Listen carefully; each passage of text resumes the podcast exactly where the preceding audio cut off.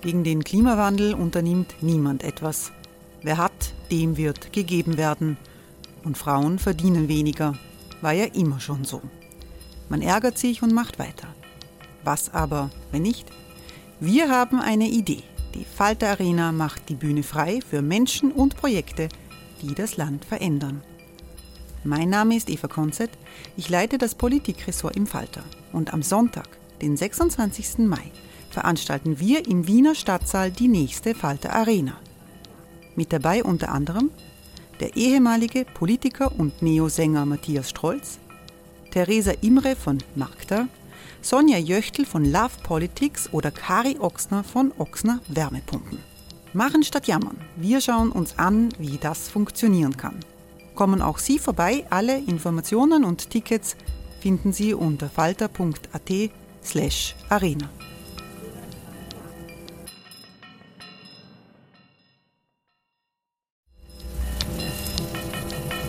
slash arena. Falter-Podcasts werden durch Werbung unterstützt. Das hilft bei der Finanzierung unseres journalistischen Angebots. When you're ready to pop the question, the last thing you want to do is second guess the ring. At BlueNile.com you can design a one-of-a-kind ring with the ease and convenience of shopping online. Choose your diamond and setting. When you find the one, you'll get it delivered right to your door. Go to Bluenile.com and use promo code LISTEN to get $50 off your purchase of $500 or more. That's code LISTEN at Bluenile.com for $50 off your purchase. Bluenile.com code LISTEN.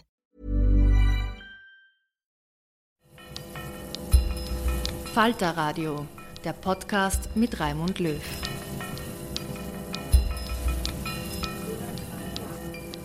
Sehr herzlich willkommen, meine Damen und Herren, im Falter Radio. Die Macht der Geschlechter, das ist der Titel dieser Sendung. So ist eine hochrangige Podiumsdiskussion beim Theaterfestival Europa in Szene in Wiener Neustadt betitelt, bei der es um den schwedischen Schriftsteller August Strindberg und sein Stück Totentanz geht, aber auch um den Österreicher Josef Roth und sogar um Volodymyr Zelensky, den Kriegspräsidenten der Ukraine. Theaterleiterin Anna-Maria Krasnik hat im Salon Europa bei der in Massachusetts lebenden und lehrenden Literaturwissenschaftlerin Liliane Weisberg nachgefragt und mit dem Kulturwissenschaftler Wolfgang Müller-Funk gesprochen. Hören Sie einen ungewöhnlichen Meinungsaustausch über Theater, Kunst, die Macht der Geschlechter, Krieg und Krieg der Worte. Diesmal geht es um Macht und Geschlecht, die erotische Macht, die Macht der Geschlechter die Ohnmacht der Geschlechter. Und äh, ich habe ein langes Gespräch mit Lilian Weisberg darüber geführt. Wir werden eigentlich zwei, ein bisschen zwei Blöcke bearbeiten. Einmal die Macht oder die auf, erotisch aufgeladene Macht auch der Sprache und einmal tatsächlich äh, Macht und Geschlecht. Und zum Thema Sprache, Macht der Sprache, Kriegsführung in Sprache hat äh, Lilian uns ein paar doch remarkable Bälle zugespielt, mit denen wir dann gleich weiter diskutieren oder auch weiter spielen können. Und äh, wir hören Lilian Weisberg. Ich sehe das in einer Tradition, die bis zu Jasmina Reza führt. Äh, eine Tradition, in der der Machtkampf sprachlich ausgetragen wird. Äh, nämlich das ist das andere, was so auffällt an diesem Strindberg-Stück. Die bedrohen sich ja eigentlich recht wenig körperlich. Äh, okay, es gibt Bisse, es gibt äh, Stöße und so weiter, äh, aber es ist eine Kriegsführung im Sprachlichen. Und das bedeutet eigentlich äh, eine ganze Menge. Zuerst einmal der Sprache nicht nur diese Machtverhältnisse ausdrücken kann, aber auch zum Kampfmittel wird. Und wenn Sprache zum Kampfmittel wird, hat das Drama eine ganz besondere Funktion. Äh, du hast vorher vom Kammerspiel gesprochen. Man braucht eigentlich nicht viel auf der Bühne. Ich weiß, dass ihr in eurem äh, Theaterfestival auch äh, Shakespeare-Stücke und anderes nimmt. Und natürlich, Shakespeare ist ein Meister der Sprache. Aber da finden auch Handlungen im Großen statt. Man spricht vom Krieg, man erfährt von einem Krieg, auch wenn er jenseits der Mauer berichtet wird, weil man muss sich ja irgendwie noch äh, äh, an die Bühne halten können und kann nicht alles auf die Bühne stellen. Äh, aber es finden noch Schlägereien statt oder es findet irgendetwas Körperliches statt.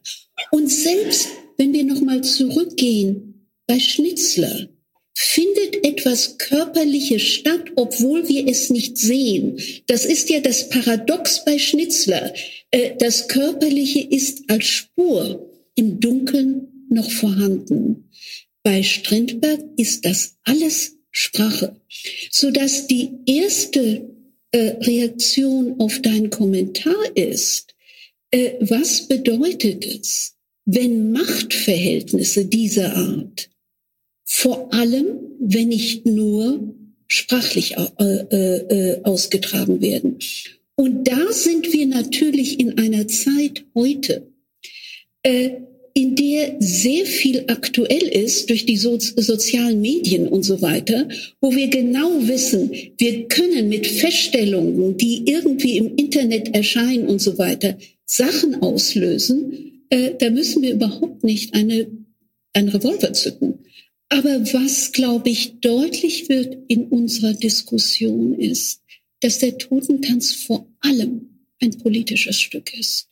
Und insofern einem anderen Stück, das du in deiner, äh, in diesem Festival zeigst, nämlich Shakespeare Coriolan, gar nicht zurücksteht.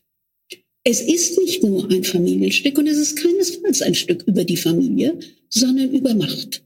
Und nicht nur über Macht, über Macht, die auch sprachlich ausgetragen wird. Da geht es nicht darum, ob Menschen jetzt gleich umgebracht wird. Jemand stirbt, aber der stirbt auch nicht und das Nichtsterben wird zum Problem. Das ist ja das Paradox für manche. Aber es ist die Frage der Lüge, die im Vordergrund steht. Das heißt, das Verbrechen ist auch ein sprachliches. Dem Kapitän wird ja von Alice und Kurt dauernd vorgeworfen, er lügt, man kann sich nicht verlassen. Es ist ein und das ist ja auch, ähm, wenn du äh, so willst, ein Problem, mit dem wir heute umgehen. Es sind die Fake News, die der Kapitän verbreitet. Nun sind das Fake News über seine Familie und über sich selbst, äh, aber damit müssen wir heute auch noch äh, äh, zurechtkommen. Äh, knüpfen wir doch da gleich an.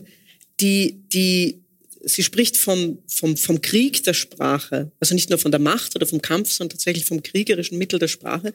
Das ist ja auch ein Spezialgebiet von dir als zum Beispiel Josef Roth-Experte. Ähm, worin besteht das denn? Was ist denn tatsächlich, wir wissen was leider wieder sehr aktuell, was die Macht von Waffen ist, aber worin besteht tatsächlich die, die Macht oder die Wirkung des, des Wortes oder der Sprache im, im Sinne eines Kampfinstruments? Naja, die Sprache, hat der Philosoph äh, Plessner mal gesagt, ist äh, jene äh, sozusagen kulturelle evolutionäre Errungenschaft, in der wir Selbstbezug her herstellen. Ja?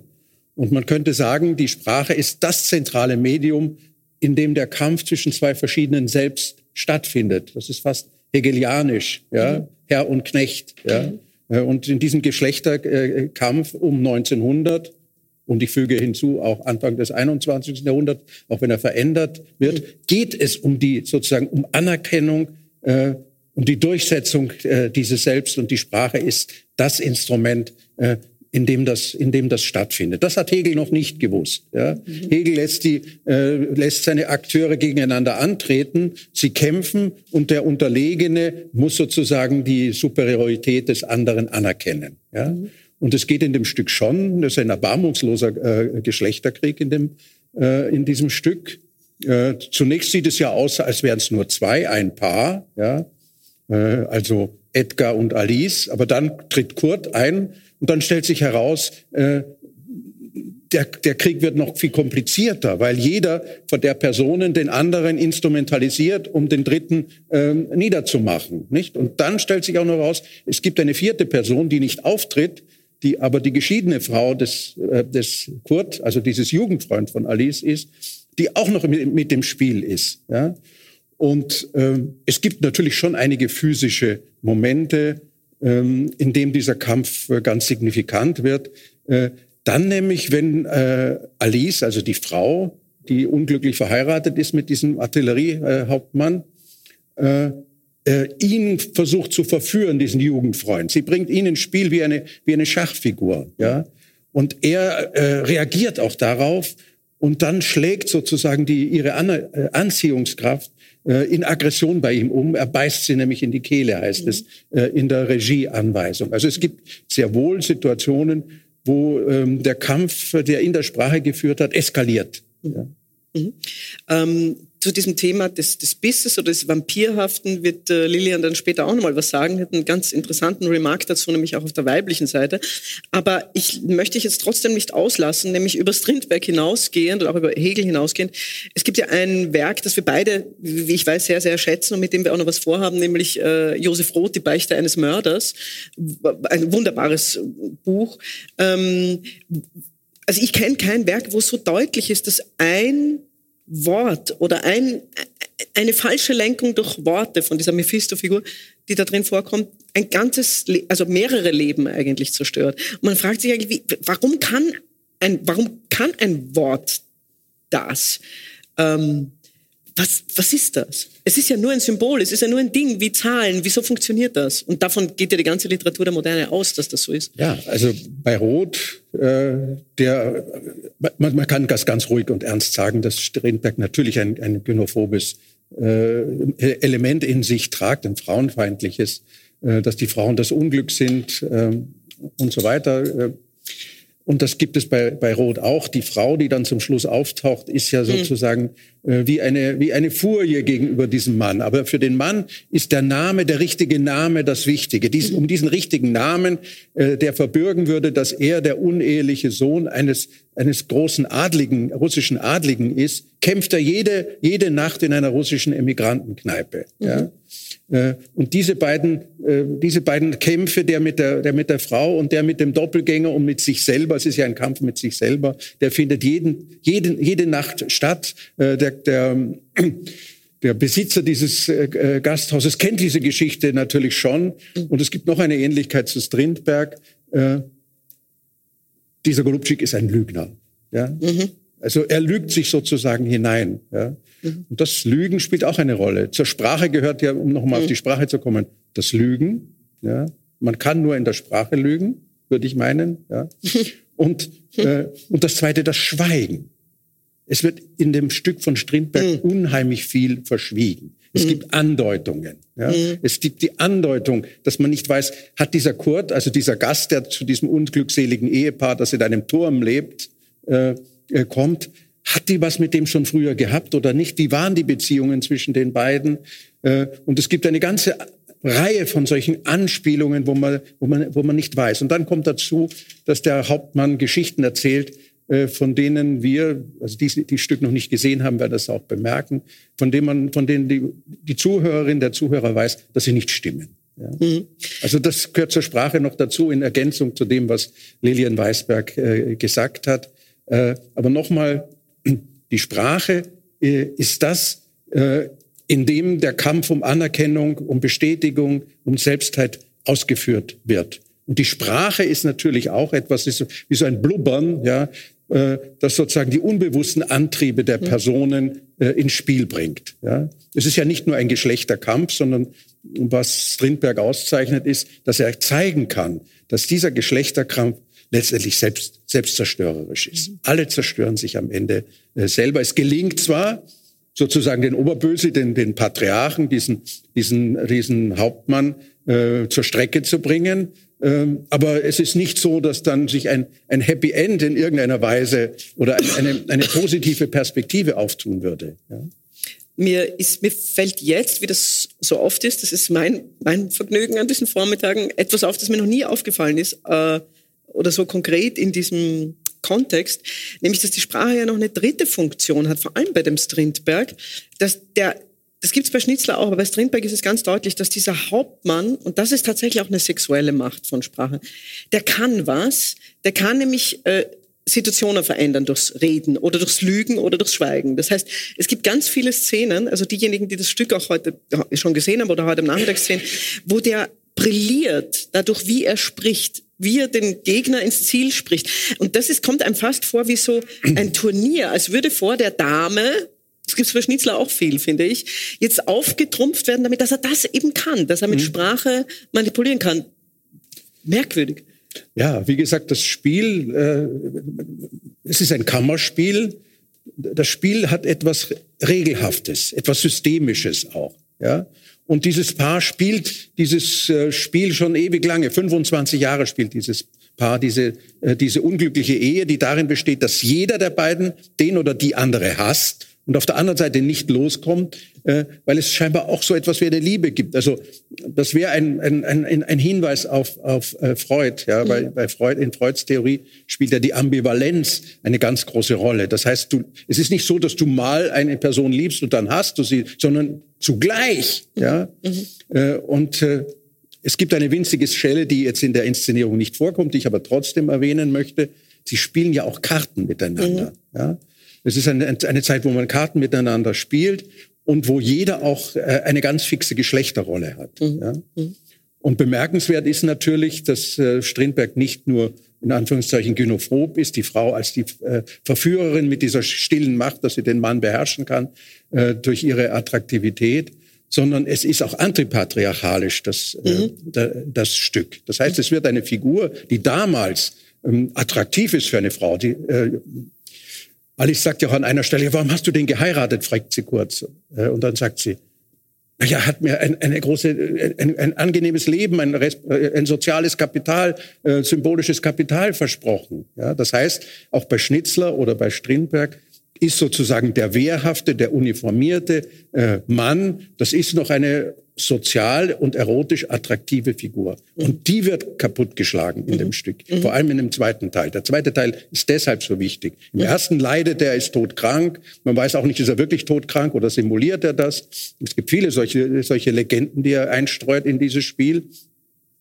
Aber im zweiten tritt er genauso wie du sagst auf, da zeigt er seine ganzen äh, Stärken. Äh, er kann manipulieren, er ist, er ist zynisch, er operiert mit irgendwelchen Überraschungen die dann nicht mehr nur sprachlich sind. Es gibt mhm. auch eine Grenze der Sprache. Nicht? Mhm. Äh, es sind Intrigen, die jeder der beiden Figuren, Hauptfiguren gegeneinander spinnt. Die eine, die Frau will ihn sozusagen wegen Unterschlagung äh, hinter Gittern bringen. Er simuliert, dass er sich von ihr scheiden lässt, was ihr finanzieller Ruin in dieser Gesellschaft wäre. Äh, aber dieser, diese, diese Figur äh, dieses klassischen Soldaten, der, der attraktiv ist, man muss nur die Literatur, die französische, österreichische, russische anschauen, äh, das ist ein Soldat, das ist was. Das ist auch eine Aufstiegsmöglichkeit für eine Frau aus kleineren Verhältnissen. Interessant finde ich ja die Figur der Schauspielerin auch. Ja. Die Schauspielerin ist natürlich äh, ein Emblem einer attraktiven, äh, performativen Frau. Und auf der anderen Seite ist sie aber eher sozusagen eine Kandidatin ähm, für für eine Mätresse eines Politikers oder wie auch immer mhm. äh, äh, man sich das in Frankreich des 19. oder Österreich des 19. Jahrhunderts vorstellen kann. Auch unser Kaiser hatte ja äh, eine Schauspielerin als äh, mhm. Mätresse. Stimmt. Ja. Ähm, lass uns noch auf ein Wort kommen, das du erwähnt hast, das Lilian auch erwähnt hat, bevor wir uns noch ein paar Anregungen und Stichworte holen von ihr. Äh, das Kammerspiel. Es ist ja, das ist uns so vorhin in der Diskussion nochmal aufgefallen. Äh, Lilian Weisberg sagt das hier und wiederholt es auch nochmal, dass, dass Strindberg natürlich in gewisser Weise der Erfinder des, des Kammerspiels war und das ja sehr, sehr viele Ableger hat. Also dieses Stück im Besonderen übrigens, aber auch andere. Also es gibt äh, Play Strindberg, es gibt letztendlich Wer hat Angst vor Virginia Woolf, ähm, äh, Jasmina, alle Stücke von Jasmina Reza. Also dieses Kammerspiel, natürlich gibt es das auch bei Schnitzler, auch bei Salten, ist ja, ähm, das ist eine ganz, ganz eigene Gattung und eine eigene Kunstform, wissen. Und die ist besonders oder zu einem sehr, sehr hohen Prozentsatz bevölkert mit diesen Geschlechterkriegen. Dann mhm. gibt's auch noch das Duell, wo, wo sich das Geschlechtliche und der Krieg in ganz besonderer, perverser Weise verheiraten. Aber im Grunde ist das, ist das eben bis zu den zeitgenössischen Kammerspielen, Resa und so weiter, dafür die Form. Bei uns hier ist es im Gegensatz programmiert zu dem, wie, wie, wie Hellberg sagt, bei, bei, bei, in, den, in den Schlachtenstücken kommen die Schlachten vor, die großen Kriege. Sie wird es dann später auch nochmal in einer Bemerkung vergleichen. Aber was ist das? Warum ist das, das Kammerspiel, diese Form so besonders geeignet, diese äh, Macht der Geschlechter, wie der Salon heißt, diese Geschlechterkriege zu zeigen? Weil es ein Raum des Intimen ist. Und der Raum des Intimen zeichnet sich dadurch aus, äh, dass, äh, dass er sehr, sehr viele Grenzen hat. Man denkt ja immer umgekehrt. Ja, also die Staaten haben Grenzen und so weiter. Äh, aber die Intimität kennt so viele Grenzen und damit auch die Möglichkeit der Grenzverletzungen. Mhm. Ja. Mhm. Die Entdeckung sozusagen der, der, der, des intimen Raums als, als Schlachtfeld, ja, dass die äh, Auseinandersetzungen der Geschlechter nicht nur äh, im Fernsehen oder bei Debatten oder bei Symposionen stattfinden, sondern die, die, die, die sind alltäglich und sie genau zu benennen. Ja, und mhm. da spielt natürlich auch eine ganz besondere Sprache eine Rolle. Es gibt eine Sprache des, des Intimen, des Vertrauten. Ja. Ein, ein, ein Liebespaar äh, schafft sich eine, eine, eigene, eine eigene Sprache. Ja. Mhm. Äh, das funktioniert so lange gut, äh, solange sie äh, gemeinsam sozusagen das surfen und mit diesen Grenzen ein, einverständlich, einvernehmlich, zärtlich umgehen. Mhm. Aber es ist gleichzeitig die Zone, die Kontaktzone, an der der Krieg stattfinden kann. Mhm. Und dann kommt natürlich auch der, der Körper oder umgekehrt die Intrige und so weiter ins Spiel. Ja? Mhm. Und wehe, du wirst verletzt in diesem intimen Bereich. Mhm. Ja? Darauf reagieren wir glaube ich, alle Männer mhm. wie Frauen, mhm. äh, sehr, sehr, sehr, sehr empfindlich. Mhm. Und äh, sie, sie macht das ja auch. Sie rechnet zum Beispiel, dass der der, der Hauptmann fällt in Ohnmacht. Mhm. Der, der fällt ja mehrmals in Ohnmacht. Auch interessant, dass hier der Mann äh, sozusagen somatisiert. Ja, normalerweise unterstellt man das ja den Frauen, nicht? Ja. ja. Und sie sagt, ist er endlich tot, nicht? Und sie rechnet aber damit, dass er das hört. Das mhm. ist zum Beispiel eine solche äh, Verletzung, wie ich, wie ich das meine. Mhm. Ja. Na, es ist äh, äh, überhaupt interessant, weil du jetzt eigentlich ein sozusagen etwas ausgegraben hast, was so einer der ganz, ganz zentralen Fragen ist, warum das so spannend ist oder warum das eben auch so, so kriegerisch oder so mächtig ist. Äh, du hast, glaube ich, eine ganz, ganz zentrale Antwort gegeben, weil, weil uns nicht so intim verletzt. In dem Moment, wo sozusagen eine intime Sprache aufgebaut wird oder eine Intimität, da entsteht so ein Herrschaftswissen des einen über den anderen, das natürlich missbraucht werden mhm. kann. Also auf dem Klavier, natürlich auf eine unglaublich primitive Weise, hat ja Trump auch gespielt. Also sowohl seinen Frauen gegenüber als auch überhaupt den Frauen gegenüber. Mhm. Ähm, diese Möglichkeit der Verletzung im intimen Bereich, das ist nämlich physisch und, und mehr als das verbal. Das ist äh, das Munition irgendwie. Mir fällt jetzt auch was ein, weil du das gesagt hast. Ähm, es gibt ja diese, dieses, dieses Stück ist ja nicht rein realistisch. Ja? Mhm. Äh, es gibt so einen Turm, aus dem kein Ausweg ist. Es gibt eine, keine, es gibt eine Insel. Äh, der Hauptmann ist auf, auf fantastische Art und Weise äh, äh, pleite und bankrott. Das ist unwahrscheinlich übertrieben. Das erinnert mich schon fast an, an Bernhard, die, mhm. die, Total, äh, die Auslöschung. Ja, mhm. da, da ist ja auch so eine, so, so, so, so eine eingeschlossene Geschichte. Aber es gibt ein Draußen. Ja? Und das, der Trumpf dieses Mannes ist nicht nur, dass er äh, sozusagen diese autoritären Strukturen, würde man heute sagen, hat, sondern er hat ja auch Hilfe von außen. Ja, er mhm. fährt in die Stadt und da gibt es diesen Oberst oder General, äh, von dem er sich äh, Unterstützung erwartet und der sozusagen sein Fundamentum ist. Das heißt also, zwischen diesen Machtkämpfen auf der individuellen Ebene und den gesellschaftspolitischen mhm. ist ein Zusammenhang. Umgekehrt könnte man natürlich bei dem Coriolanus, dem zweiten Stück, das äh, im Zentrum dieses Festivals steht, sagen, äh, ja, da, da spielt die Staatsaktion eine Rolle, aber die Mutter und zum Teil auch die Frau von Coriolanus setzen ja alle weiblichen und sprachlichen Waffen in Gang, äh, um die Katastrophe ver zu verhindern. Mhm. Ja. Mhm. Also die, Frauen mhm. haben meiner Einschätzung nach trotz allem, ja, es ist keine, mhm. äh, äh, Volumnia ist keine, wie soll ich sagen, Identifikationsfigur, aber trotzdem diese beiden Frauen zu, nutzen sozusagen ihre ihre informelle Macht. Es gibt ja verschiedene Formen von Macht. Sprachliche, symbolische, informelle, äh, erotische Macht, äh, Macht der Ökonomie, Macht, Macht, des, Macht der Politik.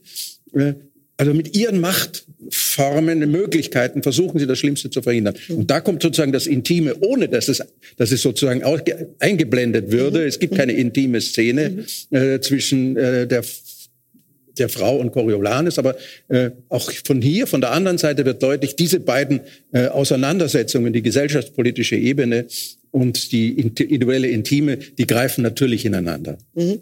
Äh, da möchte ich jetzt fast ne, was vorwegnehmen, was ich später nochmal auch im Hinblick auf äh, Lilian äh, sagen wollte, aber es, ist, es liegt jetzt gerade so auf dem Tisch wie eine Karte. Das ist ja überhaupt faszinierend, dass es ja sowas gibt wie in der Literatur sehr stark vor allem, äh, dass und in der Dramenliteratur ganz stark, dass das sogenannte hohe Paar, also das ist ja einfach wirklich ein, ein Begriff, den es auch in der Oper gibt, eine, einen unglaublichen Einfluss auf das Politische hat. Also denken Sie an äh, Macbeth. Wir haben hier Die Königin ist tot gespielt in der ersten äh, Saison, also eine moderne Macbeth-Variante.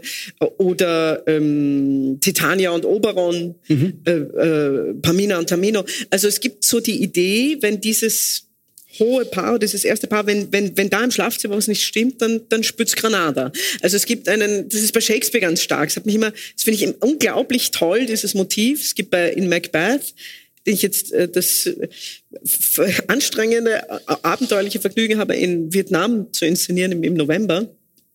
Äh, ähm, gibt es diese hinreißende Szene, die meistens gestrichen wird. Das ist nämlich so ein, eigentlich ist es ein, ein Knecht, ein, ein, ein Pferdeknecht, ja. Lord Lennox reitet vorbei und sagt, um Gottes Willen, warum ist denn so, das ist ja schlechtes Wetter und so weiter und so weiter. Und er sagt, ja, es ist schrecklich, äh, meinen Pferden geht's ganz schlecht, die haben die ganze Nacht gekotzt. Äh, und ich glaube, das liegt daran, man hört ja, dass sich das Königspaar überhaupt nicht versteht, dass sich die gerade völlig in der Wolle haben und deswegen wird das ganze Land vernichtet. Was für eine Idee. Das gibt's bei Titania und Oberon auch. Mhm. Das gibt's ein bisschen bei dem, bei dem Strindberg. Das gibt's auch in gewisse, also diese Idee, wenn da was nicht stimmt oder wenn im, ja, dann, dann, dann, dann ist die Welt aus den Fugen. Ist das einfach nur eine literarische Idee oder gibt es das in der Wirklichkeit? Ähm hey, it's Ryan Reynolds and I'm here with Keith, co-star of my upcoming film If, only in theaters May 17th. Do you want to tell people the big news?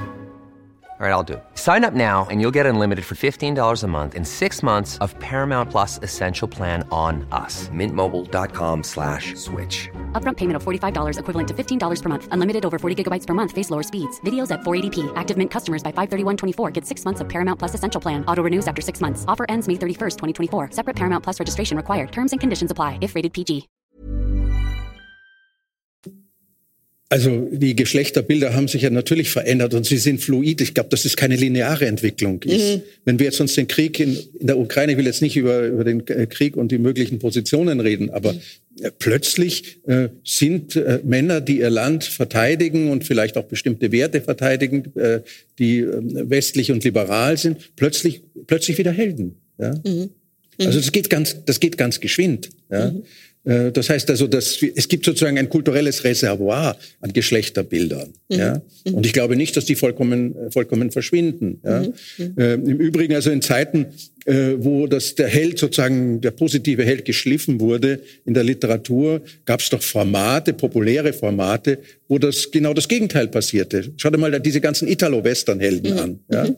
Diese Einsamen, die der sozusagen gerade noch so ein Küsschen äh, der Frau gibt und dann wieder alleine in die, mhm. in die Prärie reitet äh, und der vollkommen autonom und selbstständig ist und so weiter. Äh, das passt ja überhaupt nicht. Also von daher denke ich, man darf sich das nicht so linear äh, äh denken, sondern es gibt äh, Selbst- und Fremdbilder zwischen den Geschlechtern. Mhm. Ähm, äh, noch, noch und noch. Mhm. Bei, bei Shakespeare fällt mir natürlich ein, ähm, in Zeiten des Feminismus wird das vielleicht nicht so stark hervorgehoben, äh, dass es eigentlich die Lady ist, die das, die das Unglück in Gang setzt. Sie sagt mhm. ihm nämlich, wenn du nicht sozusagen intrigierst und dich selber zum König machst, mhm. ja, dann wirst du von von Tisch und Bett verwiesen von mir, dann bist du kein richtiger Mann. Ja? Also da geht's, da geht's um alles. Das heißt, sie setzt seine, seine, ja, gefühlsmäßig affektive, aber vielleicht auch erotische Abhängigkeit von ihm ein, um ihn zu zwingen, sich zu trauen. Sonst bist du ein Schlappschwanz. Ja? Das ist natürlich heute kein besonders gängiges Geschlechterbild, äh, aber kulturgeschichtlich kann man, äh, muss man damit rechnen, äh, dass die im permanenten Wandel sind.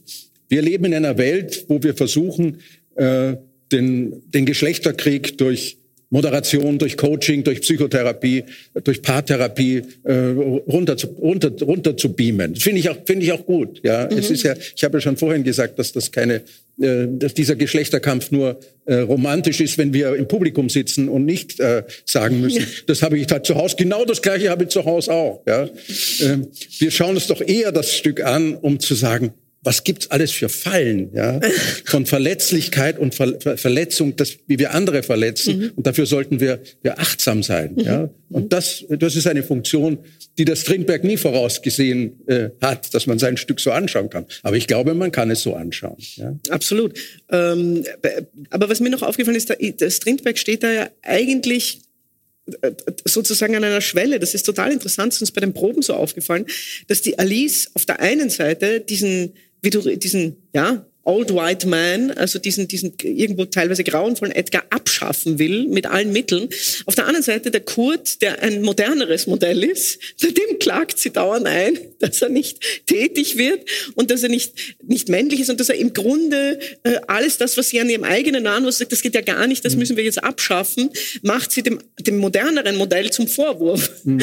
Das, das, ist, das ist total interessant, weil da habe ich das Gefühl, äh, da sind wir also ich teilweise immer noch gut, dass du das sagst. Ich, weiß nicht, ob ich, sagen, ich, ich hätte das vielleicht nicht sagen Frau dürfen. Sagen, ja. Aber es ist interessant, ja, und es ist ein, ein beträchtlicher Teil des Ko der Komik des Stückes mhm. auch. Trotzdem noch mal kurz, bevor wir, bevor wir dann noch mal äh, andere Bälle, äh, die sie aufspielt, anhören.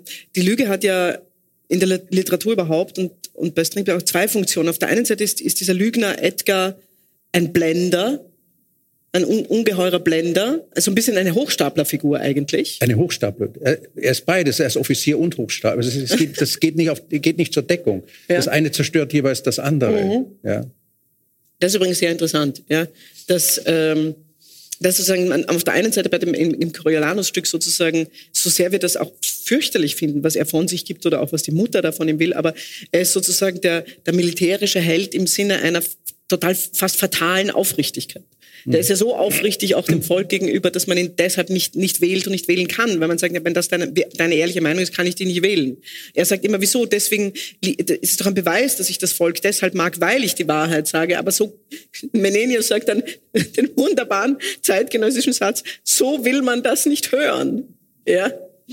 Äh, ähm, aber es stimmt, dass sozusagen dieser, dieser, dieser Militär als Militär steht für das, was ich sage, ist, ist vielleicht nicht angenehm, aber es ist wahr.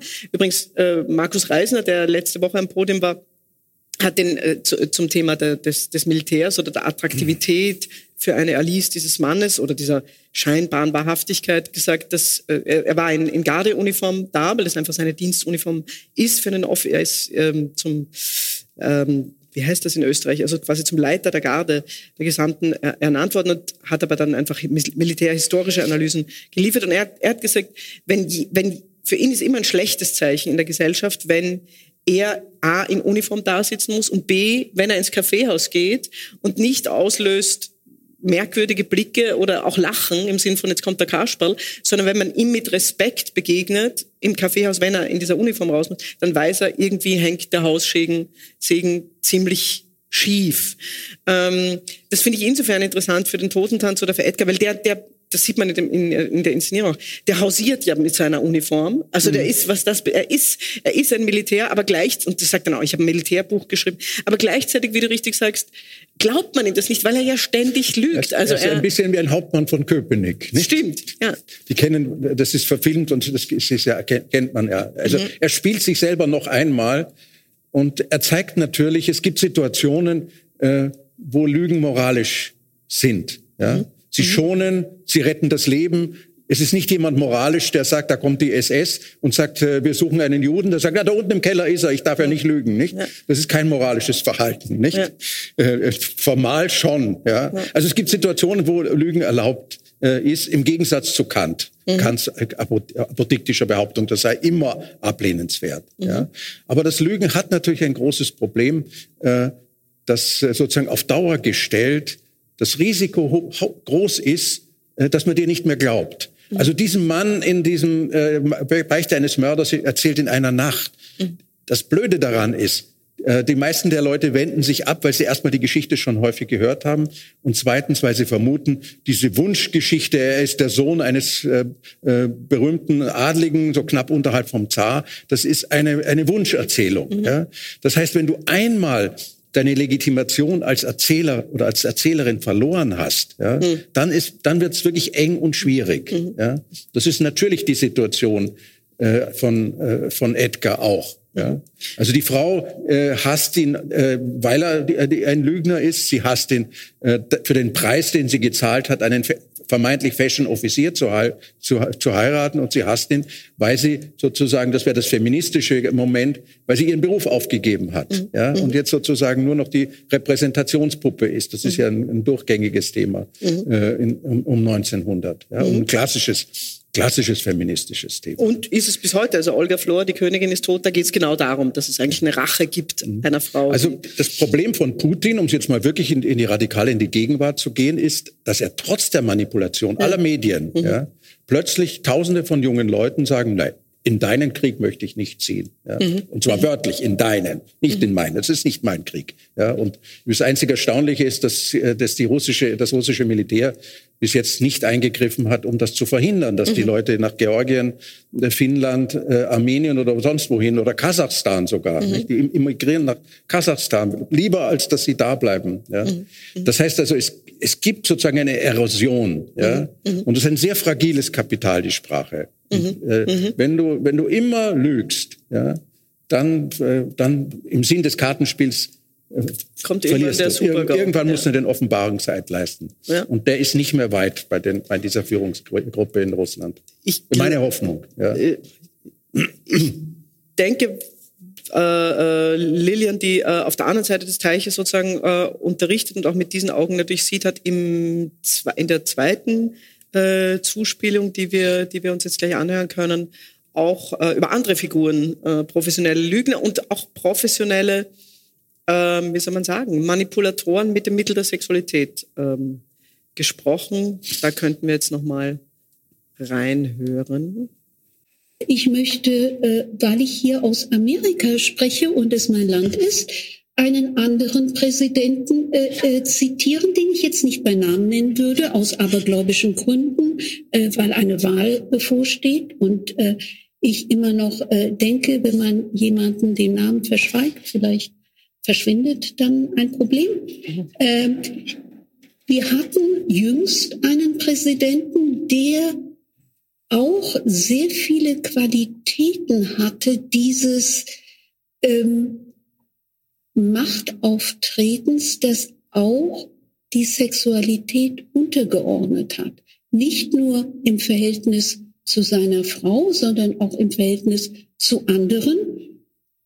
Und bei dem auch äh, das Verhältnis zu den Kindern ähm, sehr interessant war, äh, ohne hier in Details zu gehen. Das heißt, natürlich ist es aktuell. Bei Strindberg gibt es noch eine wunderbare, wenn ich das so sagen darf, äh, Sicherheit, wer ein Mann ist und wer eine Frau ist. Das heißt, der Mann verhält sich sehr männlich. Äh, Kurt in diesem Stück verhält sich nicht so männlich, aber zu Glück am Ende äh, äh, äh, ändert er sich doch ein bisschen. Also wir können das äh, irgendwie noch variieren. Die Frau wird ja eher zum Vampir. Das ist ja der volle Name eines Vamps. Das wurde ja später abgekürzt. Äh, sie ist also eine Frau, die diese männlichen Eigenschaften hat, von denen Otto Weininger zum Beispiel voll gewarnt hat. Untergang des Abendlandes mit Frauen, die, äh, die so herrschsüchtig sind. Äh, aber es ist eine binäre Frage, Mann, Frau, und eine Frage der Feststellung, man weiß es. Das heißt, wenn jemand Rollen spielt, setzt er sich sozusagen eine Maske auf, auf etwas, das existiert und von dem er überzeugt ist. Es gibt keine positiven Helden. Die gibt es nicht. Und ich denke, dass das auch ein Weg in die Moderne ist, der interessant ist, die Abschaffung des positiven Helden. Und das versuche ich jetzt auf zwei Seiten äh, zu betonen, des Positiven und des Helden. Es ist niemand positiv hier, aber es ist auch kein Held mehr. Und da stellt sich nun eine andere Frage.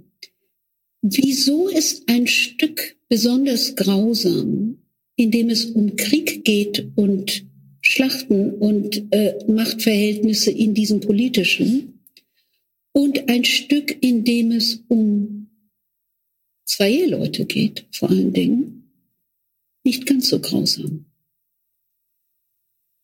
Und das bekannteste Stück von äh, Strindberg. Das würde einen, glaube ich, ein bisschen zum Nachdenken geben. Die Sexualität von den Figuren ist nie in Frage gestellt. Judith ist immer die Frau. Die Frage ist nur, wie benimmt sich Judith?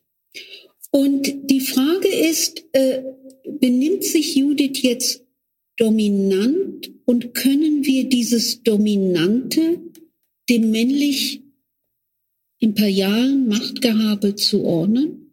In gewisser Weise ja. Aber wenn ich jetzt zum Beispiel noch einmal auf Otto Weininger verweise, gibt es auch die Möglichkeit zu sagen, äh, als Vampir oder Vamp gehören gerade zur Frau diese spezifische Art der Dominanz, indem sie sozusagen ihre Sexualität operativ benutzt. Ja, also wieder einige Bälle. Viele hm. Themen. Hm? Mindestens drei. Oder Mindestens drei oder vier, ja. Äh, ähm, ich ich mache es vielleicht mal, mal äh, ich versuche es chronologisch. Sie, sie spricht über den Präsidenten, wie bei Lord Voldemort, dessen Namen sie nicht nennen will, aus verständlichen Gründen. Mir auch sehr gut gefallen. Ähm, und, und sagt es ja interessant, dass der irgendwie tatsächlich auf eine unglaublich offensichtliche Weise Sexualität und Macht äh, zusammenbringt. Auf eine, also würde ich sagen, oder würde wahrscheinlich viele zustimmen, widerliche Weise. Ne? Also wo man sich fragt, wie, was ist denn das für ein Phänomen? Da ist jemand, der, äh, wie sie sagt, also sowohl seiner, seiner eigenen Frau, seiner Familie gegenüber ein, ein also atavistisch kann man das gar nicht nennen, also ein, ein, ein plakativ sexistisches Verhalten gegenüber zeigt, aber auch überhaupt allen Frauen gegenüber. Und dennoch, oder gerade dafür, äh, und das hat ihm nicht geschadet. Das hat ihm nicht geschadet. Also das, wo, wo man sagt, ein Clinton ist noch über die Oval Office-Affäre äh, gestolpert mhm. und der äh, gibt die Sprüche von sich, die er von sich gibt und verhält sich, wie sie verhält und, und, und wird gewählt. Und äh, die Analysen zeigen gerade deshalb. Was ist das? Mhm.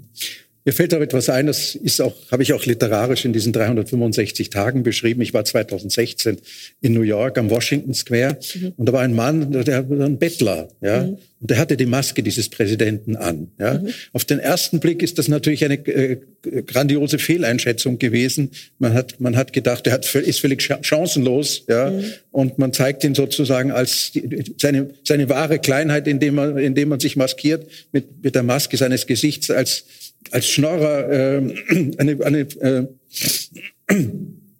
an den Washington Square äh, stellt. Das, das fällt mir nur ein. Also wie kann ich mich so aufblasen, äh, ähm, dass ich aus dem Nichts äh, durch Selbsterfindung so etwas. Ich, ich halte Trump äh, psychoanalytisch gesprochen für einen extremen äh, Narzissten, der alles äh, instrumentalisiert und manipuliert, um sozusagen in diese Größenposition äh, zu kommen. Und da gibt es natürlich Ähnlichkeiten mit diesem Edgar. Ja? Mhm. Edgar, äh, der kauft sich sozusagen eine, eine schöne Schauspielerin ein.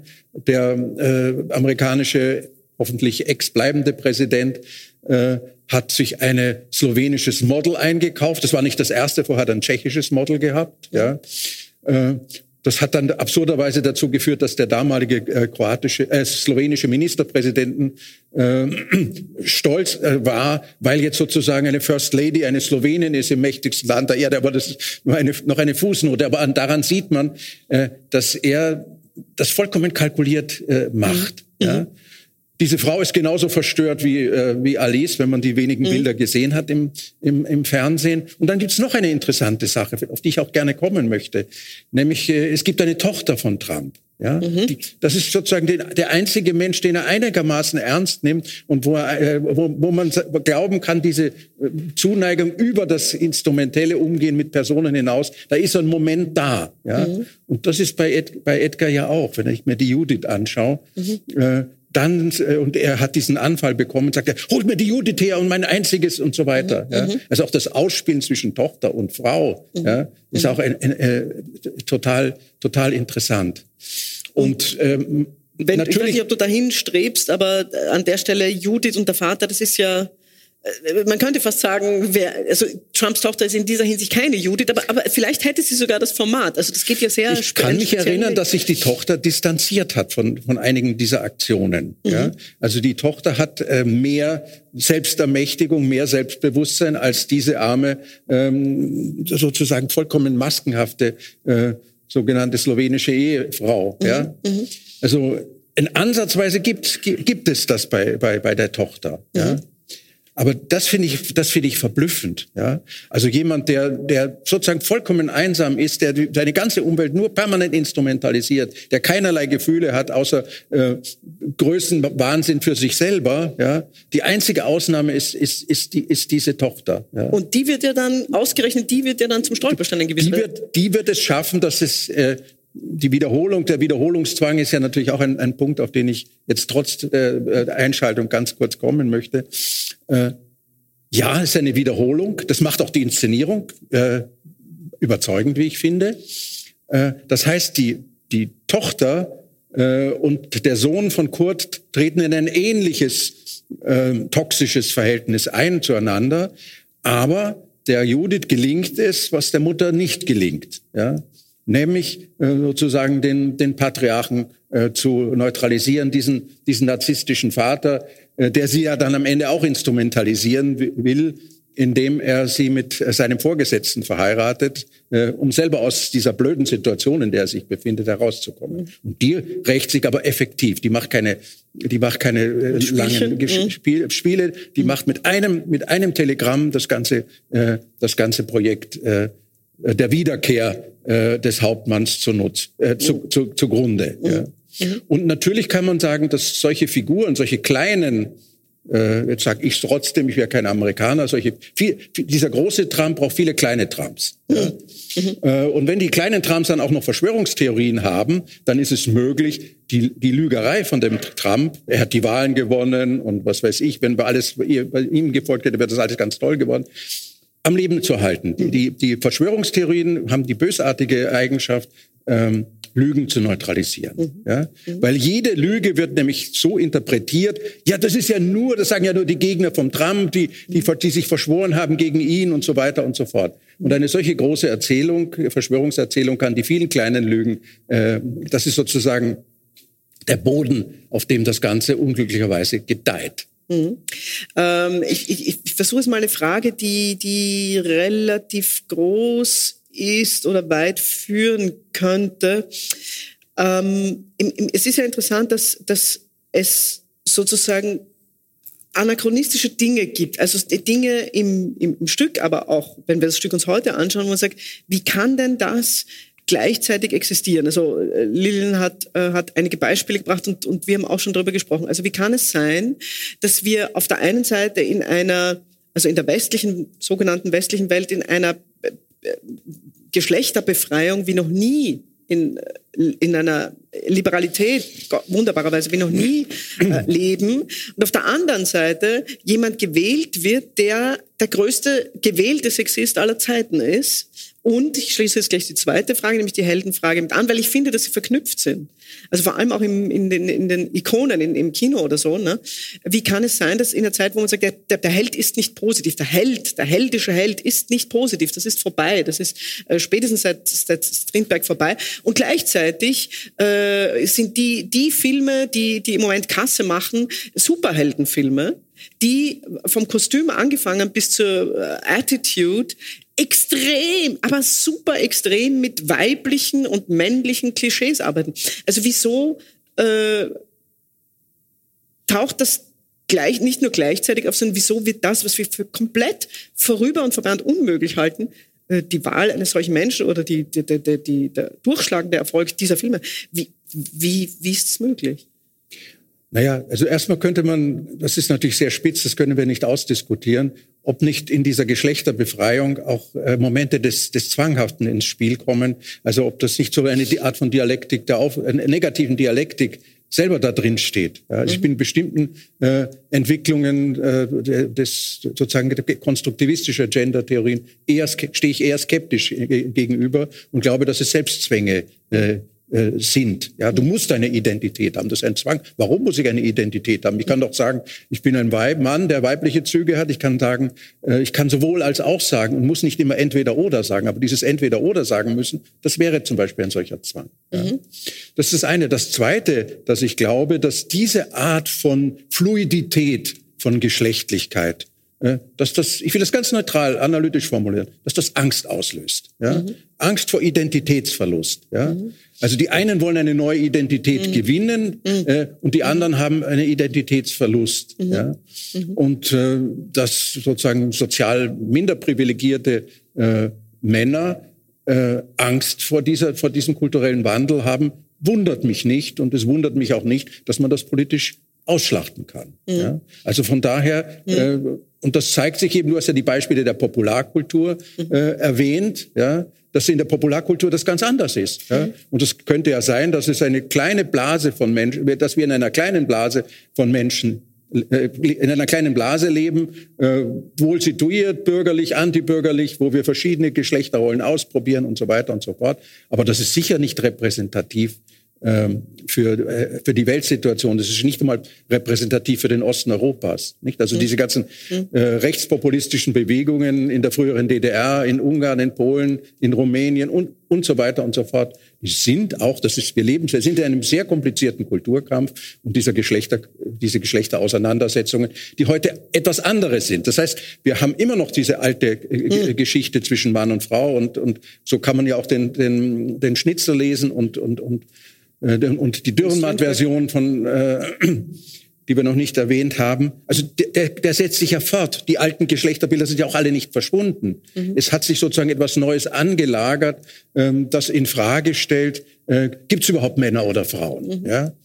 Und äh, das führt auf jeden Fall zu einer Be Beunruhigung, die kann unter Umständen produktiv sein, befreiend sein. Das ist auch eine These, die äh, in einem anderen Abschnitt äh, Lilian äh, Weisberg verkörpert. Die kann aber auch in, in, in, in eine, eine, Sackgasse, mhm. in eine Leere äh, äh, führen. Mhm. Ja.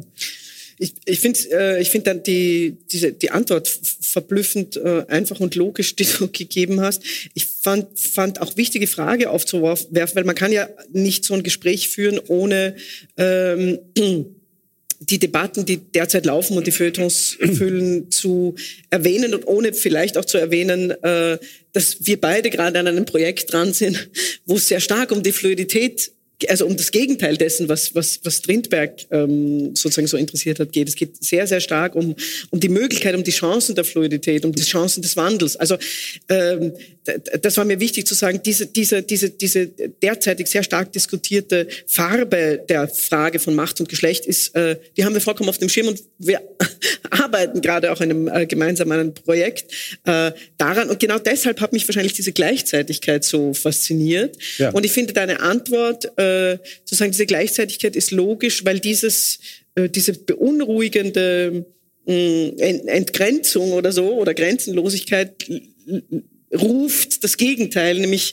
die fast kitschige, also wenn man sich diese Superheldenkostüme anschaut, oder eben Herr Trump ist ja ein einziger, ist ja ein absolutes Kitschfabrikat, ruft es anscheinend auf den Plan diese Auseinandersetzung ist ja längst keine mehr, also die, die, die Frage der, wie offen sind die Geschlechterrollen und die Geschlechteridentitäten, ist längst keine Diskussion mehr, die zwischen Mann und Frau nur geführt werden, sondern zwischen traditionellen Feministinnen, ja, die sagen, wir als Frauen möchten etwas erreichen. Und indem ihr sozusagen diese Geschlechterdualität in Frage stellt, ja, äh, unterminiert eigentlich sozusagen unseren Kampf. Das war auch, ich war 1992 ähm, hatte ich das Vergnügen oder die Ehre, ein, ein Wiener Festwochensymposium zu ähm, moderieren oder zu organisieren.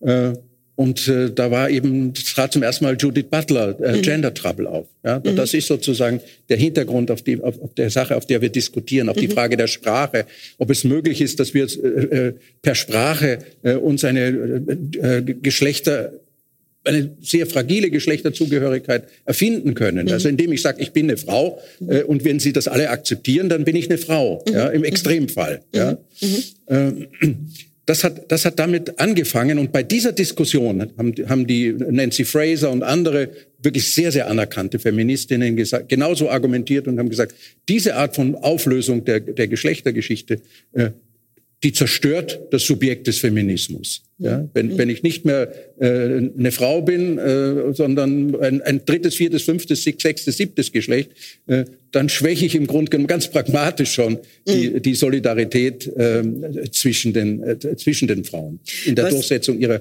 gesellschaftspolitischen Anliegen. Was uns auf, äh, nochmal auf eine andere Frage führt, die tatsächlich noch in einem größeren Sinn gesellschaftspolitisch ist.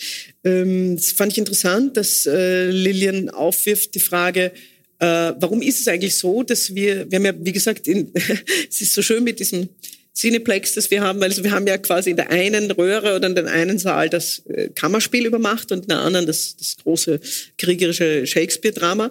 Ähm, und, und, das, und das, sozusagen Ihre Frage, warum ist eigentlich ein, ein, ein Krieg oder ein Kampf äh, der, der geschlechtlich ist oder wo es um um diese zerstörerischen äh, sexuellen Beziehungen, diese Ehe geht, wird das weniger grausam gelesen als ein Kriegsstück wie Coriolanus oder andere. Warum ist das eigentlich so?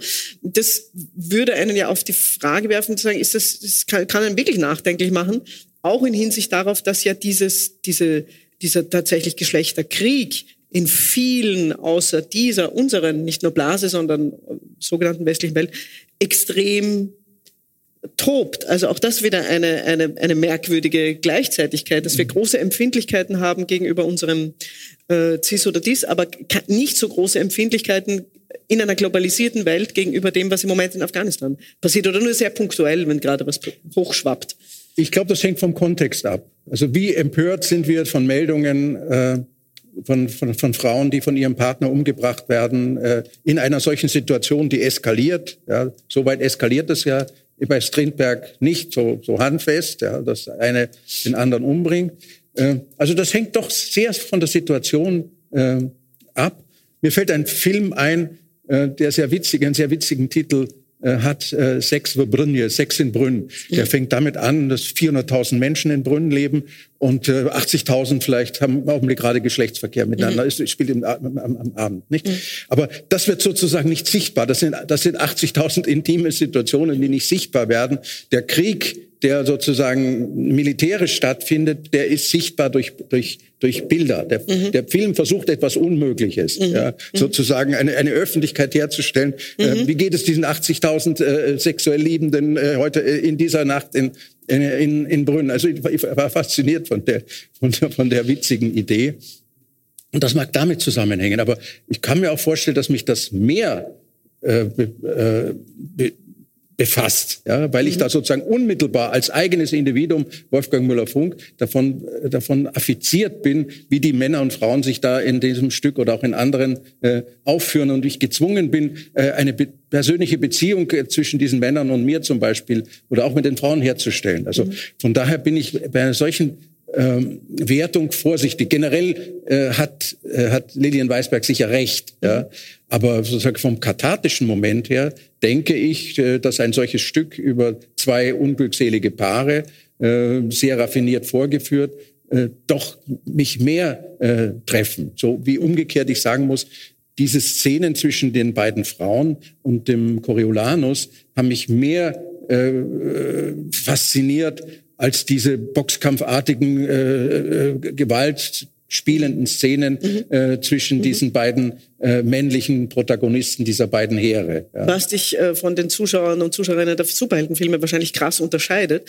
Ähm aber das Interessante ist ja, dass sozusagen die, also die, die, die Antwort, die du gibst, ver, verweist ja gleichzeitig darauf, dass es, dass die, dass das trotzdem wahnsinnig gut politisch verschleiert werden kann. Was ich meine ist, Du hast recht, natürlich, wie du vorher schon sagtest, das ist dadurch, wirkt es oder könnte es Eisbergfolgen kleiner wirken oder harmloser wirken, was sie eben genau nicht teilt, eigentlich eine Meinung, die sie nicht teilt, weil es intim ist. Also weil es, wie du sagst, eben diese 80.000 Halte, das ist versteckt, das sind Blurred Lines, das sind diese Striche, die bei Schnitzler im Reigen vorkommen, es ist nicht genau. beleuchtet. Die im, die im Dunkeln sieht man nicht, sozusagen. Genau. Ja. Äh, aber genau das, dass man die im Dunkeln nicht sieht, wird ja in Ländern wie, ich sage jetzt mal, Iran, äh, Irak, Afghanistan, Indien auf unterschiedliche Weise äh, zum riesigen Problem. Äh, oder wie du auch vorher meintest, weil ja dieses, abgesehen von den entsetzlichen Einzelschicksalen dieser Frauen, ja eine unglaubliche Potenz oder politische Macht, wo du neulich sagtest, eigentlich müsste man auf die Frauen setzen oder wie es Modi gibt, das getan hat. Es gibt kaum ein Land wie den Iran, also ich war zweimal im Iran, kaum ein Land, wo es so viele coole und gut ausgebildete Frauen haben, gibt, die ein ähnliches Problem haben wie gute ausgebildete Frauen auch in westlichen reichen Ländern, mhm. nämlich einen adäquaten Partner zu finden. Mhm. Ja.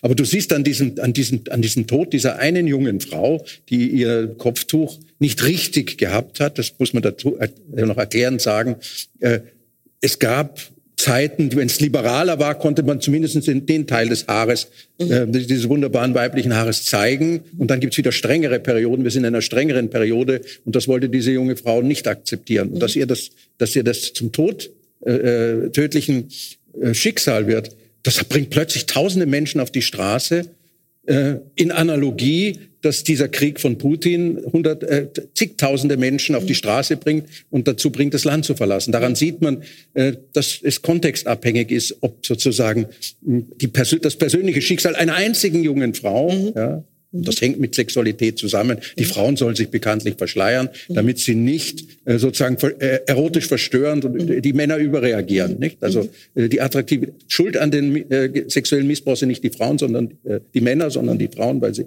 sich so attraktiv äh, gestalten. Das, das, ist die das steht ja, dahinter. Ja, ja. Und da wird, also ich meine, da, da, da, da zeigt sich natürlich tatsächlich, das, ja, da zeigt sich natürlich tatsächlich in einer, in einer Weise, die dann wieder fast zu Shakespeare zurückführt und man sagt, naja, also egal, ob dieses, ob da jetzt sexueller Unfrieden bei diesem symbolischen hohen Paar herrscht, das hat was damit zu tun. Wenn in einem ganzen Staat dieser, mhm. äh, dieser, dieser Unfrieden im Sinne eines Unrechts, eines schweren Unrechts herrscht, dann, dann, dann wird die Geschlechterfrage tatsächlich zur Machtfrage oder als zur politischen Als politisch liberaler Mensch bin ich natürlich dafür für die Trennung von Privatsphäre und ich möchte nicht sozusagen in der Auslage stehen wie, mhm. wie in Sex in Brünn, mhm. ja, mhm. in Sex in Brünn.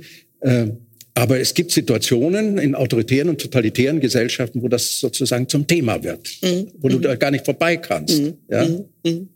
Ja, wenn man dir sozusagen verbietet, dich zu kleiden, wie du willst, wenn man dir verbietet, äh, wie du lieben sollst äh, äh, und, und, wie du leben sollst, äh, dann wird das plötzlich enorm, enorm politisch. Mhm. Ja. Mhm. Ähm, lass uns vielleicht noch äh, gegen, gegen Schluss auf eine auf einen weiteren Aspekt kommen, der sozusagen nicht äh, nicht paargeschlechtlich in dem Sinne, sondern intergenerationell, der in beiden Stücken eine große Rolle spielt. Also ja. es gibt äh, also äh, mit die stärkste Säule des, äh, des Coriolanus-Stoffes ist die Beziehung zwischen dem Sohn und der Mutter, ohne jede Frage. Das hat das stärkste dramatische Potenzial. Und das ist eine, ungeheuer, also es ist eine ungeheuerliche Beziehung, nicht eine, die uns völlig fremd ist, aber in dieser Form doch ungeheuerlich ist. Ähm, wo man denkt, ich meine, es gibt ja auch so eine väterliche Figur, Menenius, der in der Inszenierung immer so eher so verhalten bis lächelnd daneben steht oder fassungslos über diese Macht, die die beiden übereinander haben. Ähm, warum ist diese Macht der Mutter oder dieser Frau, warum kann das kein Mann sein, der diesen äh, jungen Soldaten dermaßen beeinflusst in verschiedenster Weise? Naja, ich nehme an, dass sozusagen unser stärkstes Verhältnis äh, wir gegenüber dem Menschen im, im Guten wie im, wie im, Schlechten haben, der uns auf die Welt gebracht hat. Ich denke, dass das Verhältnis von, von Kind und Mutter äh, unabhängig davon, welches Selbstbild eine Frau äh, hat, wie emanzipiert sie ist, wie progressiv oder wie auch immer, äh, doch ein sehr prägendes, prägendes ist. Ja? Und ich denke schon, äh, dass diese Funktionen von, von Mutter und Vater sehr wichtig für, für, für, für ein Kind sind, wobei zugestehe, dass auch zwei Frauen diese Rolle teilen können oder auch zwei Männer. Ich will das jetzt nicht, nicht darauf beharren, dass das unbedingt zwei biologisch unterschiedlich, aber diese zwei Positionen sind, sind verschieden. Ja? Mhm. Äh, das eine ist sozusagen die Vor Vor Vorbildfunktion. Es ist ja so, es gibt ja keinen Vater von Coriolanus. Mhm. Es gibt diesen Berater, der teilweise diese Rolle spielt, aber auch nicht wirklich ganz. Mhm. Ja. Also das ist die untypische Situation, wo die Frau beide Rollen über, übernehmen mhm. muss. Ja. Mhm. Also am Anfang ist sie ja sozusagen, übernimmt sie äh, im Sinn von Freud die, die Über-Ich-Rolle und sagt, ja, mein Sohn, ich bin stolz auf meinen Sohn, mein Sohn ist ein tapferer äh, äh, Mann, untadelig, äh, tapfer, heldenhaft und so weiter und bestärkt ihn darin. Ja. Aber in dem Augenblick, wo er aus gekränkter Eitelkeit sozusagen die Seiten wechseln will, äh, kommt die Mutter ins Spiel. Die Mutter, die Besorgnis hat, ja, mhm. äh, und die sozusagen nicht sehen will, dass das Leben, das sie hervorgebracht hat, äh, zerstört wird, die das genau riecht, ja. Mhm.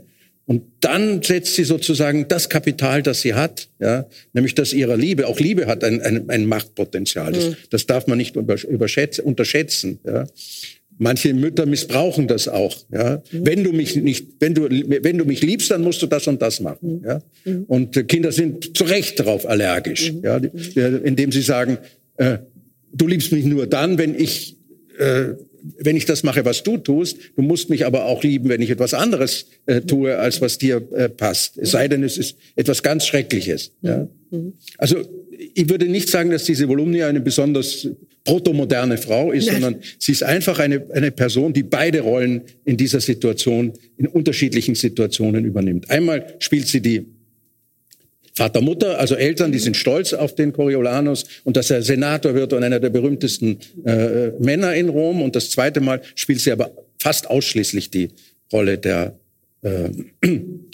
der Mutter. Ja. Wobei das Interessante ist, und das war so äh, in der Inszenierung für die junge Regisseurin, da, da haben wir viel darüber diskutiert, weil wir das einfach wirklich so in den Proben rausgefunden haben, dass diese Mutter ja unerträglich wäre, wenn man nicht draufkommt, wie genau Shakespeare das geschrieben hat. Und das ist abenteuerlich, weil das hat tatsächlich was mit damit zu tun, dass es eine Frau ist. Äh, weil sie, sie sagt ganz am Anfang, oh Gott, also ich habe ich hab, ich hab den total geliebt. Das war so ein kleines Zwutschgerl, also sie sagt das aller Shakespeare, aber so, er war so zart und winzig und so. Und wie wird denn, also quasi sagt sie, wie wird denn der in diesem, sie lebt im römischen Imperium, wie wird denn der überleben?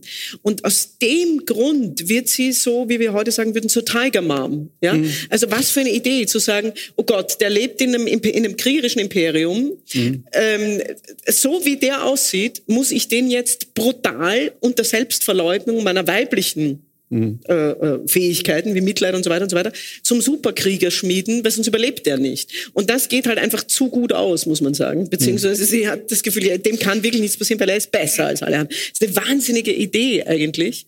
Ähm, also es gibt natürlich ein auch in die Antike zurückgehendes Bild, dass sozusagen die Frauen sozusagen friedensaffiner zeigen als die Männer. Es gibt mhm. allein zwei Komödien von Aristophanes, Aristophanes ja. ja. Die gehen sozusagen in, in, in, in in sechs Streik, Streik, um zu verhindern, das stimmt, dass, ihre, das dass, ihre, dass ihre äh, Männer für. weiter Krieg führen. Ja.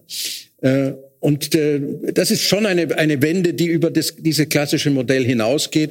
Und vielleicht ist der Hintergrund, äh, dass dieses England, äh, aus dem Shakespeare entstammt, dieser Kriege und Bürgerkriege elend äh, müde war. Mhm. Ja? Mhm. Und mhm. deswegen ist dieses Stück auch äh, als Projektionsfläche mhm. für die englische Situation von Shakespeares Zeit, also mit allen Rückblicken natürlich, äh, so wichtig. Mhm. Ja. Mhm. Die mhm. Leute haben, haben Sehnsucht nach, nach, äh, nach Frieden. Mhm. Ja. Mhm. Und einer der berühmtesten Philosophen, der, der Hobbes, äh, hat ja so ein, ein, ein meistens als sehr konservativ äh, dargestelltes Staatsmodell äh, geschaffen in diesem Leviathan.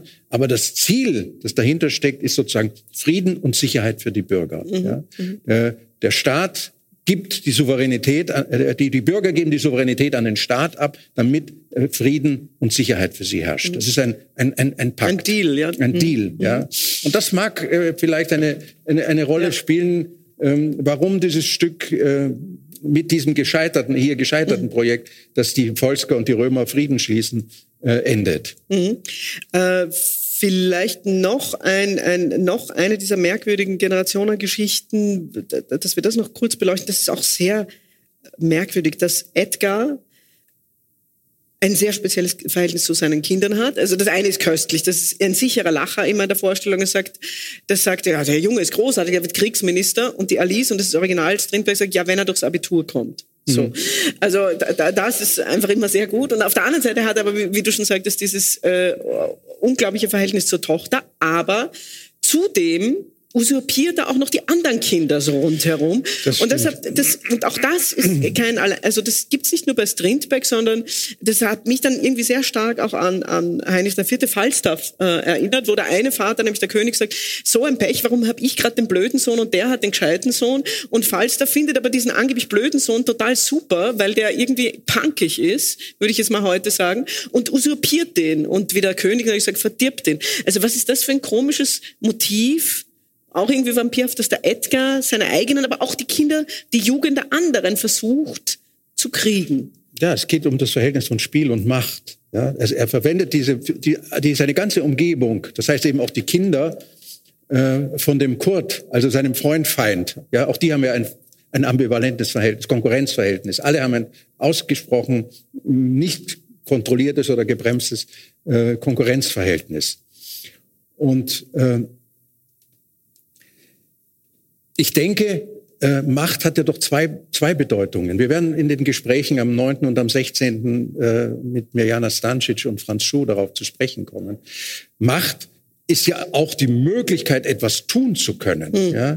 Äh, wenn wir von Selbstermächtigung sprechen oder wenn Frauen äh, heute so, sozusagen Platz beanspruchen im gesellschaftspolitischen Raum, dann, dann, dann kodieren wir das ja eher positiv als ihr, ihr Recht. Ja? Also mhm. Macht ist nicht nur ja, etwas Negatives, sondern Macht bedeutet eine Möglichkeit. Ja? Mhm. Und das Problem ist, dass wir alle nach solchen Machtmöglichkeiten Ausschau halten. Äh, und es nicht sehr viele Möglichkeiten gibt, äh, damit umzugehen. Man kann sozusagen na, wer der Stärkere ist, der, der setzt sich durch und der andere ist halt ohnmächtig. Mhm. Ja, das mhm. finden wir in einer demokratisch-egalitären Gesellschaft eigentlich nicht in Ordnung. Mhm. Ja, mhm. sondern wir müssen äh, Chancen, die Spiele der Macht so organisieren, dass jeder äh, eine gewisse Chance hat zur Selbstermächtigung. Mhm. Also die Macht, etwas zu tun, ist das eine, mhm. und die Macht über andere Menschen zu haben, ist das andere. Und dieser Edgar will, hat diese, hat diese Obsession, seine gesamte Umwelt kontrollieren zu wollen. Ja? Seine Frau, seine Töchter, seinen, für seinen Sohn hat er schon die Rolle des Kriegsministers. Mhm. Äh, die Kinder äh, von Kurt, dadurch, dass er ein Verhältnis zu der Frau von Kurt hatte, versucht er auch zu manipulieren. Äh, er holt auch den Sohn in diese, in, auf diese unselige Insel hinein und dadurch kommt es ja zu dieser Wiederholung. Mhm. Ja. Also in diesen Theaterstücken, aber auch bei Canetti oder bei äh, Manne Sperber äh, auch bei Josef Roth geht es immer um die, die Schattenseite, ja, mhm. um, um die, sozusagen, wo Macht eine Droge wird, ja, und einen Gambler, ja, mhm. er, trinkt ja auch, während er während mhm. er diese Machtfantasien übrigens hat. Ja, das, ist, auch, das ist ein Rausch, auch, ja. Ja, ja, es ist ein Machtrausch, mhm. ja, und mhm. er ist am besten in diesem Machtrausch nach dem fünften Gas Whisky oder was mhm. er trinkt. Ja. Ähnlich wie bei Virginia Woolf übrigens. Also wer hat Angst vor Virginia Woolf? Angst ja. vor Virginia Woolf, mhm. diesen, diesen berühmten. Und auch ähnlich wie bei Jasmina Reza. Also die, die ja, einer genau. der größten Konflikte zwischen Paaren passiert eigentlich immer, weil, weil das immer Abende sind und zum Schluss äh, alles schon äh, unterm Tisch. Also indem so. deutlich wird, dass hinter dieser Art von Größe, Machtrausch und Obsession steht, wird ein bestimmter Typus von Held. Ich wollte doch noch auf die Frage des Helden, die haben wir ausgelassen. Ich wollte mich nicht äh, davor drücken, zumal ich äh, vor, vor einigen vielen Jahren eine Landesausstellung zu diesem Thema kuratiert habe, damals am Heldenberg, wir haben mhm. ja einen Heldenberg in Österreich, mhm. äh, sagen, äh, das Bedürfnis nach Heldinnen und Helden das ist ja un scheint ungebrochen. Ja. Ungebrochen. Äh, die feministische Bewegung hat, glaube ich, kein Problem, sozusagen ihre Heldinnen äh, der, der Frauenrechtsbewegung um die Jahrhundertwende in, um 1900 zu feiern, die, die, die Bücher herauszubringen und zu sagen, das sind Figuren, auf die kann ich mich beziehen. Wir haben ja hier auch Ebner Eschenbach zum Beispiel, ja, als eine Vorkämpferin. So hat sie auch meine Kollegin und Freundin Daniela Strigel mhm. äh, uns vorgeführt. Also äh, das stimmt auch. Auch das stimmt wieder so pauschal. Wir neigen dazu, solchen pauschalen apodiktischen Geschichten. Mhm. Die kommen immer gut an. Sagen, aha, jetzt leben wir in der Welt. Aber so ist das nicht. Mhm. Ja. Mhm. Äh, in der Popularkultur äh, überlebt dieser Wunsch, sozusagen sich mit, mit jemandem zu identifizieren, der größer zu sein scheint als wir selber. Mhm. Ja? Äh, und der uns dann auch größer macht. Mhm. Mit dem hat Trump auch am 6. Jänner gespielt. Ja, mhm. da kommen all diese diese Wursteln, ja, mhm. mit mit Waffen, wie das halt in Amerika möglich ist, äh, und die Wursteln identifizieren sich mit dem großen Wurstel, ja, mhm. der aber in Wirklichkeit auch ein Wurstel ist. Ja, mhm. äh, und das that's happened. Ja, mhm. Mhm. also dieses Bedürfnis nach Helden ist keineswegs äh, ich fürchte, es ist eine anthropologische Konstante und äh, wir können uns nur aussuchen, damit etwas ironischer umzugehen. Wenn man lacht, also Ironie und Lachen vertragen Helden ganz, ganz selten. Ja? Wie? Also das sind sozusagen ja. Ratschläge an, an Autoren, ja, wie man mit, mit diesen falschen Heldinnen und Helden umgehen kann. Mhm. mhm. Aber es gibt natürlich Alltagshelden. Ich habe gestern eine lange Autofahrt gehabt und habe mir das, da gibt's diese Sendung Logos. Und da mhm. hat der Johannes Kaub, der fährt äh, durch ganz Afrika und mhm. besucht irgendwelche Menschen und da gibt's einen ähm, priest with a gun and a motor, uh, motorbike, ich habe jetzt den Namen nicht richtig, äh, erzählt, der eigentlich aus Amerika kommt und der seit 20 Jahren äh, durchaus mit dem Gewehr, er muss sich wehren. Ja, äh, diese, diese äh, in dem Fall islamistischen Terrororganisationen, die diese Kinder, Kinderkrieger ausbilden, auf die brutal unwa unwahrscheinlichste Art und Weise ausbilden. Und der sozusagen dieses Projekt hat, der einmal das gesehen hat, diese Bilder dieser toten äh, Kinder, die, ich will das jetzt hier nicht erzählen, äh, das hat, das hat ihn sozusagen engagiert. Ja. Mhm. Und er hat tausend, tausend Kinder das Leben gerettet. Ähm, und ja, hat er vielleicht auch eine Selbstbefriedigung, aber die hat er zu Recht als eine Selbstanerkennung für etwas. Also in diesem Bereich gibt es genug äh, Helden. Helden. Es gibt sanfte Helden, aber das Heldentum ist nicht mehr ausschließlich mit, den, mit dem mhm. äh, verbunden. Mhm. Ich weiß natürlich nicht, äh, wir leben in einer Welt, die immer unsicherer wird, in der vielleicht die Waffen äh, wieder eine größere Rolle spielen. Ich wünsche mir das nicht, ja. Äh, aber es kann durchaus sein. Aber wenn ich sagen würde, welches ist der positivste Ukrainer, dann würde ich doch sagen, dieser kleine ähm, Präsident, dessen mhm. Rede wir gehört haben, mhm. äh, der ist vielleicht kein großer Held, das ist einer, einer der auch selber komisch ist. Mhm. Ja? Wenn man sich die Filme, äh, die er vorher gemacht hat, anschaut, dann hat er ja eine ungeheure Selbstironie. Mhm. Also vielleicht brauchen wir etwas kleinere Helden, die nicht auf dem äh, Postament stehen und wir raufschauen, äh, sondern die sagen, ja, so im Kleinen, ab und zu können wir mal auch ein bisschen Helden sein. Ja. Also ich würde in diese Richtung plädieren, mit, mit dem Heldischen umzugehen. Sie hörten einen Salon Europa über die Macht der Geschlechter beim Theaterfestival Europa in Szene in Wiener Neustadt vom 25.09.2022. Theaterleiterin Anna-Maria Grasnick sprach mit dem Kulturwissenschaftler Wolfgang Müller-Funk und der Literaturwissenschaftlerin Liliane Weisberg. Für die Zusammenarbeit bedanke ich mich sehr herzlich bei den Veranstaltern. Ich verabschiede mich von allen, die uns auf UKW hören.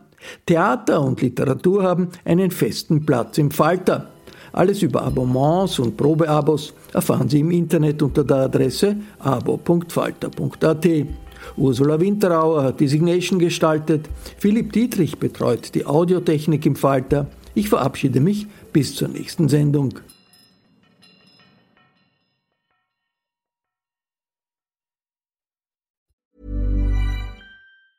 Hey, it's Danny Pellegrino from Everything Iconic. Ready to upgrade your style game without blowing your budget?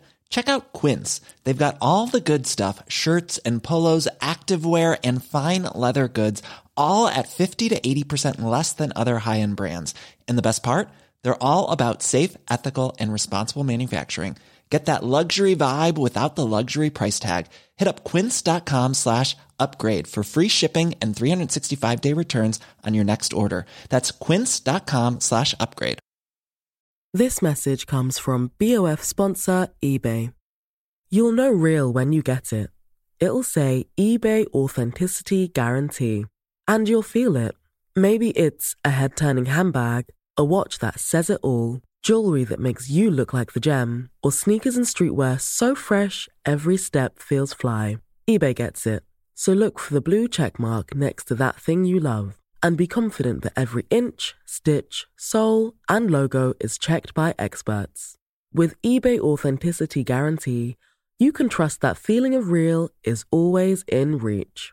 Ensure your next purchase is the real deal. Visit eBay.com for terms.